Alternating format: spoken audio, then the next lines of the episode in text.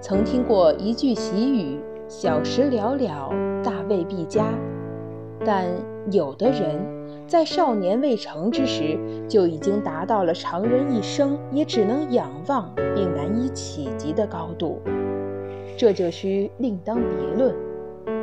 伦敦时间五月六日，曹原在最新一期权威刊物《自然》上，以第一作者的身份连发两篇有关石墨烯的论文。其实，这已不是曹原第一次在《自然》上发表论文。早在一八年三月，《自然》就在网站上连发两篇以曹原为第一作者的重磅石墨烯论文，曹原也因此成为在《自然》上以第一作者身份发表论文的最年轻的中国学者。天才少年的开挂之路。一九九六年，曹原出生在成都，十一岁时，因为异于常人的天赋。他被选拔进入深圳耀华实验小学超长班。曹原，一九九六年出生于四川成都，十一岁时进入深圳耀华实验小学超长班。不到三年，曹原就完成了小学六年级、初中、高中的课程学习。十四岁，普通人还在上初中的年纪。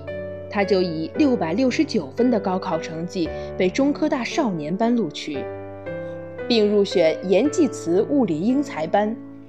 在英才班里，别人用一整年才能完成的科研项目，曹原用一个寒假就完成了。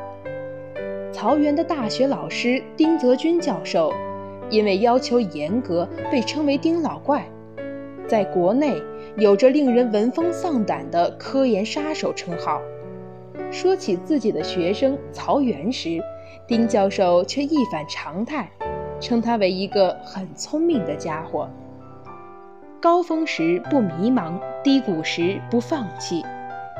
曹原在研究魔角的过程中曾饱受非议，但曹原没有被外界质疑的声音击退，相反。他仍旧坚信自己的判断，为此他日夜蹲守在实验室，克服高温、极寒等多种极端困难条件，一次又一次地为捍卫自己的梦想努力付出。终于，在一次实验中，曹原巧妙地将角度旋转为一点一度时，奇迹发生了，置身特殊电场的两层石墨烯成为超导体。电子在其间畅行无阻，曹原终于向世界证明了自己。一次偶然的发现，曹原得到一项意外的实验结果。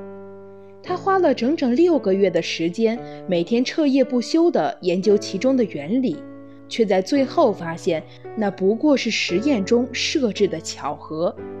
第二天，他同往常一样，早早地出现在实验室。卧薪尝胆，继续钻研。面对如潮水般涌来的鲜花和掌声，曹原没有迷失自己。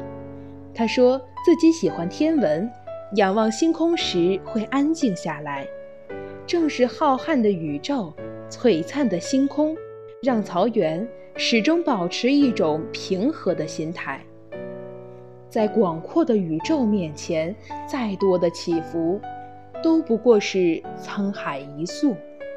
仰望星空的同时，曹原也看清了脚下的路：第一，继续此前的研究，创造更多的奇迹；第二，回到中国，未来，中国更多的少年英才将以韶华为纸，奋进为墨，继续书写自己的辉煌。并为祖国的繁荣镌刻新的字章。天才少年曹原也好，无数的勤勉的学生也罢，我们仍有很长的路要走。前途似海，来日方长。愿你全力以赴，且满载而归。